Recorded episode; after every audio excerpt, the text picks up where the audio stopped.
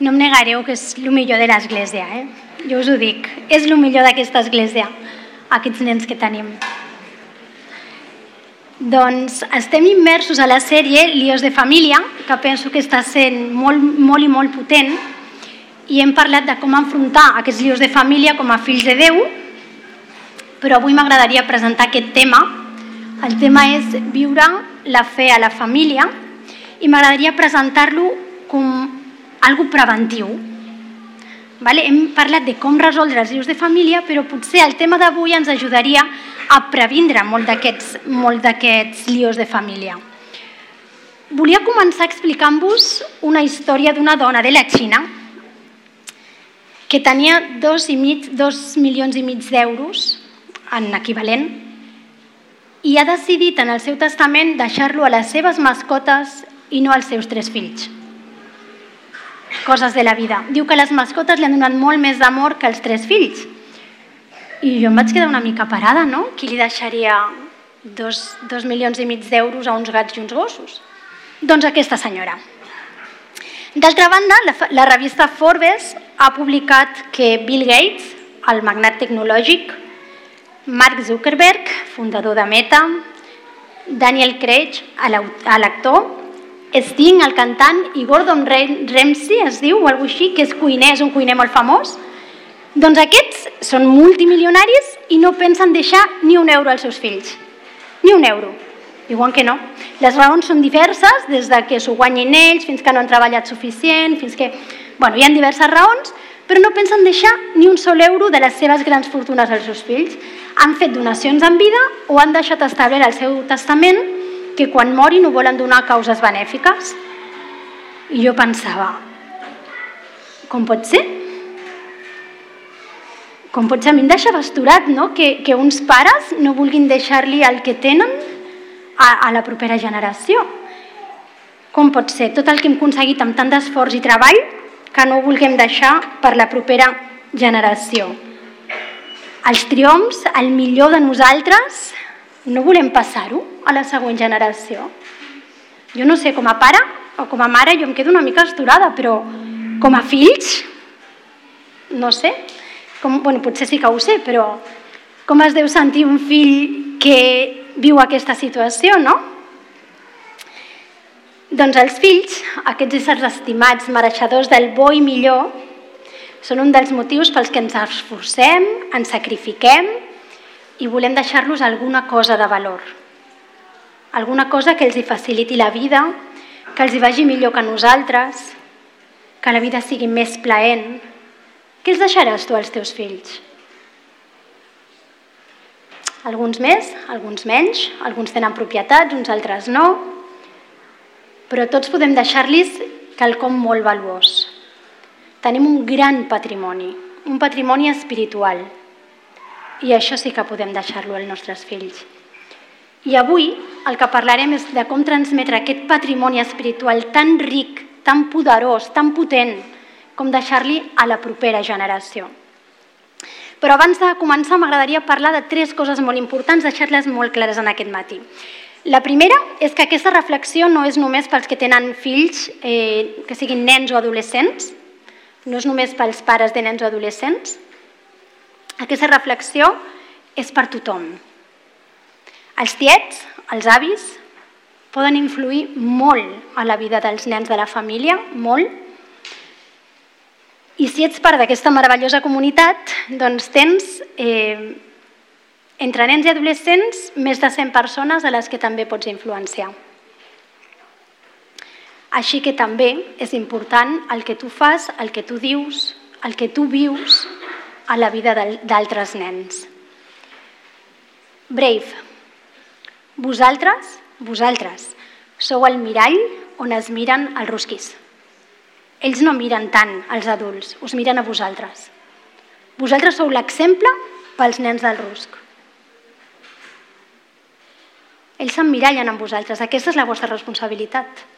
Sou model i exemple, i el que vosaltres feu i el que vosaltres visqueu influirà en aquests nens que venen darrere vostre. Adults, els nens es fixen. Els nens veuen molt més del que pensem, molt més.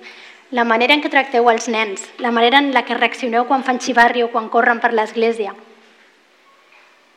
la manera en què els hi parleu. Això reflexa si tenen un espai al poble de Déu, si són estimats per la família de Déu. En segon lloc, la meta d'aquesta reflexió no és que ens sentim culpables. No és que ningú, quan acabem, digui que malament ho he fet, el meu ja no té remei, eh, que mal pare, que mala mare, que mal exemple. La meta no és sentir-nos culpables, la meta és millorar, enfortir-nos, ajudar-nos, esperonar-nos a fer-ho millor. Perquè no oblidem que tenim l'Esperit Sant. L'Esperit Sant pot. Nosaltres no, però l'Esperit Sant pot. Si els nostres nens han de seguir el Senyor, perdoneu, però serà per la gràcia del Senyor. No serà per tot el que tu facis o deixis de fer. Això influirà, evidentment, però la gràcia del Senyor està per damunt, per damunt de tot. Així que tenim molta responsabilitat, però no ens carreguem a l'espatlla la culpa. Al final la decisió és dels nens. El que nosaltres hem de fer és abonar el terreny, ajudar-los, però no carreguem amb una culpa que no és nostra. En tercer lloc, avui no descobrirem la sopa d'all. No us donaré la fórmula màgica perquè la fe es transmeti a la família per viure com a exemples pels nens. No hi ha una fórmula màgica, no hi ha no sé, un conjur de Harry Potter que ho solucioni tot. Fem memòria, repassem el que ja sabem. Segur que el que diré avui ja ho sabeu, però repassem-ho junts. Fem memòria i posem-ho en pràctica. Fem un pas més. Un pas més, perquè si la nostra meta és transformar el món, no hi ha millor manera de transformar-lo que començant per la nostra pròpia família. Així que des de la família, que és una eina molt poderosa, transformarem el món. Dit això, en aquest matí reflexionarem junts sobre com viure la fe a la família i com traspassar la fe a les properes generacions. I en això la Bíblia és molt clara és molt clara i molt senzilla el missatge. M'agradaria començar llegint un text que es troba a Deuteronomi 6, del 4 al 9. És el text que es coneix com Shema. Els jueus tenen veneració per aquest text. Shema vol dir escolta, escolta. Però no és escolta de... escolta amb les oïdes. És una escolta de para atenció, posa en pràctica, obeeix. Això vol dir aquest Shema, aquest escolta. Vale? Així que el Senyor en aquest dia ens diu, escolta'm, fes-me cas, no hi ha dreseres, no hi ha uns altres camins més fàcils. Aquesta és la manera. Fes-me cas, posa'm atenció. I diu el Senyor, escolta Israel, el Senyor és l'únic Senyor. Estima el Senyor el teu Déu amb tot el teu cor, amb tota la teva ànima i amb totes les teves forces. Grava't al cor aquestes paraules i manaments que et dono. Repeteix-les constantment als teus fills. Parlen a casa i tot fent camí, quan te'n vagis al llit i quan et llevis. Lliga-te-les a la mà com un distintiu. Porta-les com una marca al front. Escriu-les als muntants de la porta de casa teva i dels portals de la ciutat. Els jueus aquest text el porten aquí, amb una capseta, al front, se'l lliguen al braç el tenen a l'entrada de casa seva, a l'entrada de les ciutats i tot i que la literalitat potser no m'agrada tant, sí que és important que aquest text ens el gravem, com diu, no? que és un text bàsic, principal, important. Ens parla justament de com transmetre l'herència a les pròximes generacions. I la primera manera, si us fixeu en el text, és amb quotidianitat i amb constància. El text diu, repeteix constantment. No diu, fes-li saber, comenta'ls-hi. No, repeteix constantment. En altres versions diu inculca'ls. Jo m'atreviria a dir adoctrina'ls. Sé que és una paraula molt mal vista avui en dia, però la nostra tasca és influir en els nostres fills els altres ho fan, els altres influeixen en els nostres fills, no s'ho pensen. I nosaltres no volem pressionar. Perdoneu, pressioneu. pressioneu, repeteix constantment. Diu, diu Ovidi, la gota forada a la roca no per la seva força, sinó per la seva constància. Repeteix constantment. Aquest text diu, en llevar-te i en anar-te a dormir. Des de que lleves fins que te'n vas a dormir, passa tot el dia. Qualsevol moment del dia és bo. Qualsevol moment del dia. A mi m'encanta el temps de, de devocional familiar. Crec que és bàsic, que és molt important. I des del RUS preparem a Lei Famílies, un devocional per les famílies, perquè pugueu fer-lo, perquè és important passar temps en família llegint la paraula, pregant junts, però el repeteix constantment no queda relegat aquest temps devocional. És des de que et lleves fins que te'n vas a dormir. Tot el dia, qualsevol moment, qualsevol pregunta, qualsevol experiència, qualsevol conflicte, qualsevol moment és bo per dir-li als nostres fills Déu ha fet això, Déu vol això. Déu és així, Déu estarà amb tu, Déu mai et deixarà qualsevol moment, qualsevol experiència. Això també requereix que tinguem temps, des de que ens llevem fins que ens anem a dormir, per estar amb els nostres fills, que a vegades anem tan ràpids que creixen i no ens adonem. I això és important. Però qualsevol moment al llarg del dia, de forma natural, de forma natural, és un bon moment per repetir el que Déu és i el que Déu vol. Després diu, parlen a casa i tot fent camí. La fe no és algú que queda entre les quatre parets. Sí que es viu a la família, en les relacions més íntimes, però no queda relegat a les quatre parets. La fe és algú que surt, que surt de casa. En parlem a casa i en parlem fent camí. Als espais més íntims i de portes en fora. És una fe pràctica i útil per enfrontar-se al món. No és una fe que només serveix per casa. És una fe que serveix per enfrontar-se als perills del camí i també serveix per les relacions més properes. Alhora és una fe que surt fora, una fe que té un component missional, una fe que es viu dins i es comparteix fora. I això és molt important. Així que repetir contínuament vol dir en tot moment i en tot lloc, en qualsevol ocasió i en qualsevol lloc. Sempre és un bon moment per compartir de Déu amb els nostres fills, amb els nostres nens, amb els nebots, amb els nets, amb els nens de l'església. Sempre és un bon moment. En segon lloc, transmetem la fe des de l'exemple. Primer, cal que visquem la fe a nivell personal per poder-la compartir. Hi ha una dita catalana que diu el cau dels conills el que fan els pares, fan els fills. La sabidoria popular.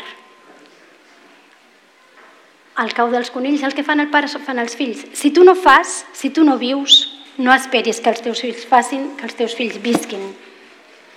El, temps, el text que hem llegit continua una miqueta més avall, al verset 20 i 25, dient Quan el dia de demà el teu fill et pregunti què volen dir aquestes normes i aquests decrets que el Senyor, el nostre Déu, us ha manat?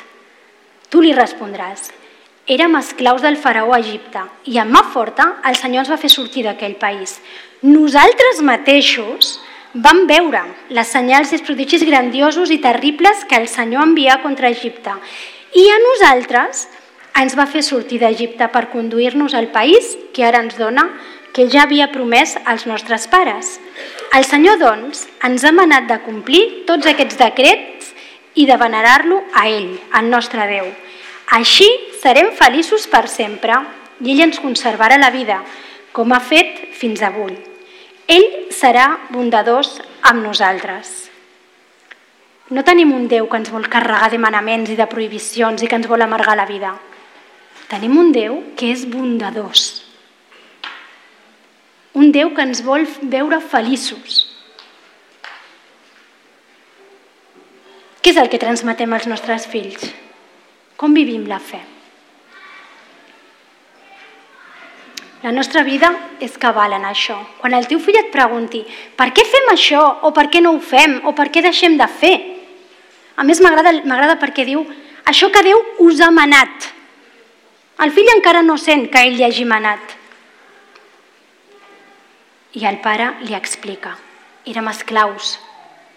Déu ens va alliberar quan no teníem escapatòria. Es va enfrontar als nostres enemics. Ens va alliberar i va vèncer. Ara som lliures. Som lliures perquè ell ens va estimar. Ell és el nostre rei bondadós. És el nostre rei savi, que sap com fer-nos feliços i que ens vol beneir. El nostre paper és obeir i ell s'encarrega de la resta. Si tu realment creus això i transmets això al teu fill, qui pot rebutjar una cosa així? El que passa és que a vegades vivim la fe com una càrrega i no veiem a Déu com realment és, com el rei bondadós, que ens vol beneir, que ens vol veure feliços, que ens estima, que ens ha tret d'Egipte i que ens ha fet lliures. Però realment sentim a Déu així.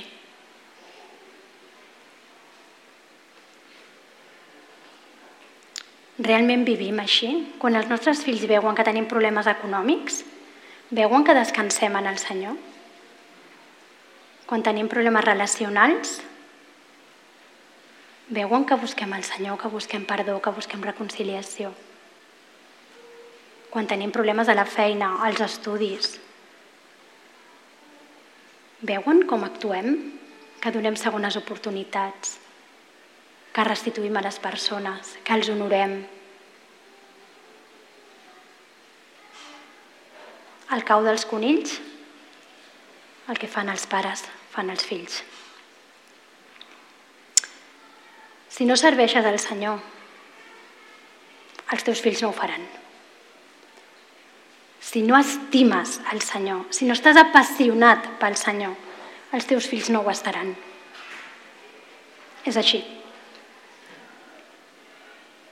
Si descobrim qui és Déu i què ha fet per nosaltres, i transmetem aquesta veritat, si transmetem que és un Déu bondadós que ens estima, els nostres fills no ho rebutjaran. I si ho rebutgen, el Senyor s'encarregarà d'ells, els buscarà. El nostre exemple, acompanyat de les nostres paraules, com vèiem abans, repeteix constantment, però també sigues exemple. Digue'ls què ha fet Déu amb tu. I de vegades pensem, jo no he tingut un bon model de pare i vaig molt perdut. I de vegades és així i, i no sabem ben bé com, com ser pares o mares. Però tots tenim un pare perfecte, que és Déu. Aquest Déu bondadós, aquest Déu que t'estima, aquest Déu que et corregeix. Doncs aquest és el model de pare, però això ho veurem un altre dia. En tercer lloc, transmetem la fe buscant la pròpia relació dels nens, dels joves, amb Déu. Ensenyar-los a tenir la seva pròpia relació amb Déu, no tenir-la a través de nosaltres. No fer-los dependents de nosaltres per relacionar-se amb Déu. Um, una de les metes de l'educació és fer el nen autosuficient, fer que el nen sigui independent, que s'autogestioni, doncs en la fe és el que pretenem i el que busquem. Que el nen, que el jove, arribi a tenir una relació personal amb Déu. Nosaltres no som l'Esperit Sant del nen. No ho som. L'Esperit Sant tracta amb els nostres fills, amb els nostres nens. Nosaltres els indiquem on està el camí. Els diem, vés per aquí com he anat jo. Vés per aquí. Busca el Senyor perquè val la pena. No hi ha ningú com ell. Però el camí l'han de fer ells. I això és molt dur com a pares, perquè a vegades ens agradaria poder fer nosaltres el camí, però l'han de fer ells. I els hem de preparar perquè ells siguin capaços de fer-lo. No sé si recordeu la història de Samuel, quan ell vivia al temple, era petitó, era un nen, i estava al cuidador d'Eli, i el Senyor li parla una nit que estava dormint i li diu Samuel, Samuel, i ell s'aixeca corrents i pensa que és Eli perquè no hi havia, en aquell temps no hi havia molta paraula de Déu. I a més a més diu la Bíblia que Samuel encara no sabia reconèixer el Senyor perquè la seva paraula no se li havia revelat.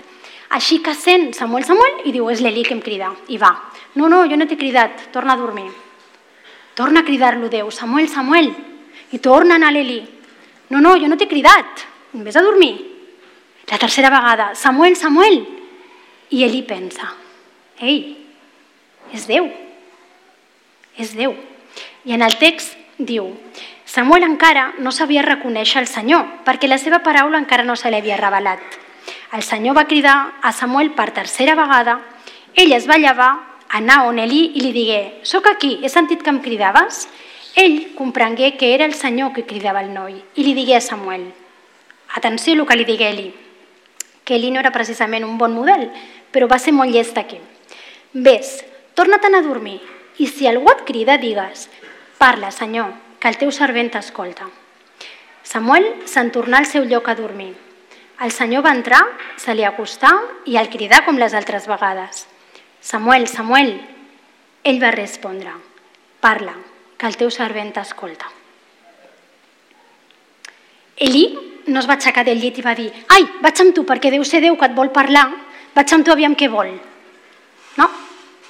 Eli no va dir mira, quan et tornin a cridar, digue-li, vés a l'Eli i digue-li a ell que ja m'ho explicarà. Eli va dir, quan sentis que et crida, digues, heme aquí, eh? parla, que el teu servent t'escolta. I us asseguro que el missatge que li va donar Déu no era per un nen, eh? Per ser la primera vegada que sentia el missatge de Déu, Déu-n'hi-do, eh? Déu-n'hi-do. Jo, de vegades em quedo una mica com dient, mare meva, no? El Senyor les coses que fa. Però ens quedaríem bocabadats de la capacitat dels nens d'escoltar Déu, de la capacitat dels nens de trobar-se amb Déu i de la seva sinceritat i de la seva valentia i de la seva espontaneïtat. I com Déu disfruta de que els nens parlin amb ell, de que els nens l'incloguin a la seva vida. I a nosaltres a vegades ens sembla que és incorrecte, que fan coses que no toca. Però jo m'imagino a Déu abraçant-los i rient, perquè són nens. Una vegada el nostre fill Samuel, que espero que em perdoni després d'això, Um, sabeu aquelles temporadetes en què els nens no en fan una de dreta? Doncs la va tenir. La va tenir. I me'n recordo que jo li deia, mm, preguem al Senyor que t'ajudi a portar-te bé. Perquè Déu-n'hi-do, eh? déu nhi Anem a demanar al Senyor que t'ajudi. I una nit vam moure abans d'anar a dormir i dic, Samuel, carinyo, avui tampoc ens hem sortit, eh? Anem a pregar al Senyor que t'ajudi. I llavors ell va pregar i va dir Senyor, no m'has ajudat avui, et perdono. Jo en aquell moment pensava que em moria. Vaig pensar, no, no sé, no sé ni què vaig pensar, no? Ah, em vaig dir, no, Samuel, el Senyor, no el perdonem, no el perdonem. M'imagino a Jesús rient-se, dient, mira que bé que em perdona el Samuel, no? Són nens i el Senyor sap que són nens i entén el seu cor i li agrada. I jo me l'imagino rient-se i dient, vaja, li hauré d'ajudar una mica més perquè no té les coses clares. I ja està, no ens espantem, són nens, però tenen molta capacitat de relacionar-se amb Jesús. Tenen moltíssima capacitat d'escoltar-lo, perquè són la millor versió de nosaltres sense tantes capes de vernís. Així que conduïm-los conduïm-los a escoltar el Senyor. Quan tinguin un problema, preguem per ells, però que ells preguin. Quan tinguin un dubte, que ells busquin què et diu Jesús. Què vol Jesús que facis? Què penses que et diu Jesús en quant a això? Com penses que Jesús se sent? Pregunta-li, aviam què diu. I diu, i diu. Jesús abraça els nens, us ho recordo, els estima. La meta, la nostra meta és empoderar-los per tal de que ells portin uns altres a Déu.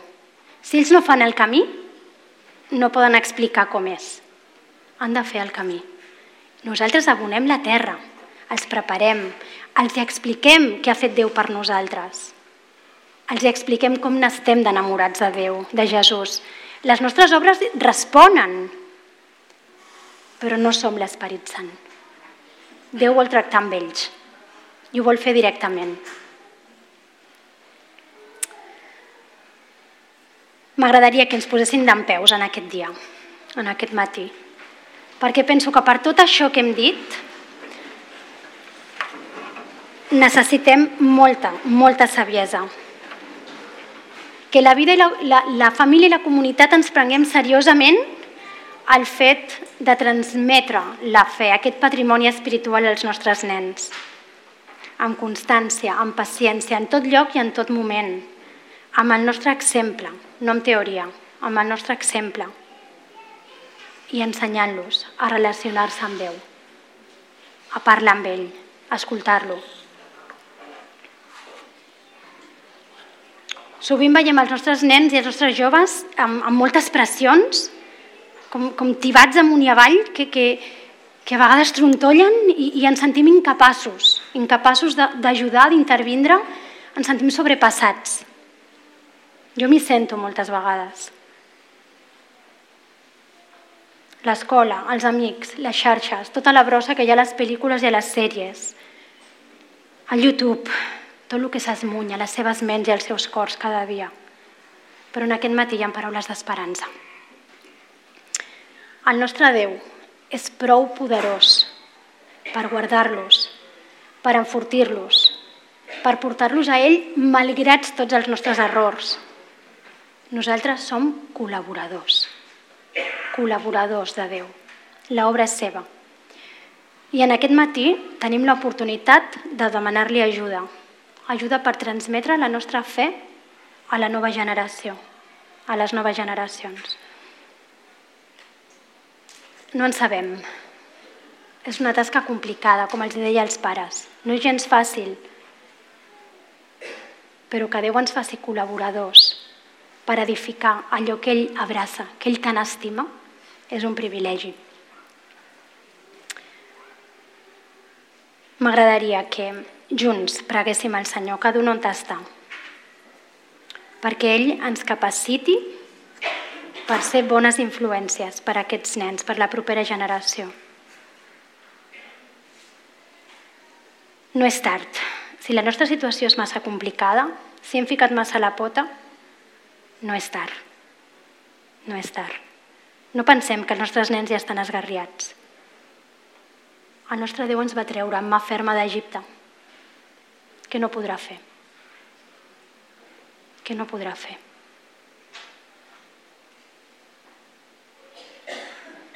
Demanem al Senyor que ens faci millors pares, millors tiets, millors avis, millors eh, membres d'aquesta comunitat de cara als nens. Preguem junts. Senyor, no en sabem, no en sabem i ens sentim incapaços de transmetre aquest patrimoni als nens i als joves, Senyor. De vegades fiquem tant la pota que, que Senyor, ens avergonyeix. Ens agradaria poder esborrar moments, paraules, temporades senceres de la nostra vida, Senyor, però tu estàs per damunt de tot. Tu ets el que els estima i els que els abraça. I et preguem que ens facis millors col·laboradors teus, Senyor Senyor, dona'ns capacitat per repetir fins a la sacietat el que tu ets i el que tu has fet per nosaltres. Senyor, dona'ns aquesta seguretat de que tu ets el millor que tenim, el millor que hem experimentat mai. Senyor, que tu ets el nostre rei, que ens agrada tenir-te com a rei, que vols la nostra benedicció, la nostra felicitat, Senyor. Senyor, preguem de veritat que cuidis dels nostres nens, dels nostres joves, que els beneixis, que beneixis a les famílies, que beneixis aquesta comunitat. Senyor, que els nens puguin tenir un lloc, sentir-se estimats, que els nens se sàpiguen part d'aquest poble, Senyor. Senyor, ajuda'ns a cadascú de nosaltres. Dóna'ns del teu esperit, perquè el necessitem molt, Senyor. En el nom de Jesús. Amén.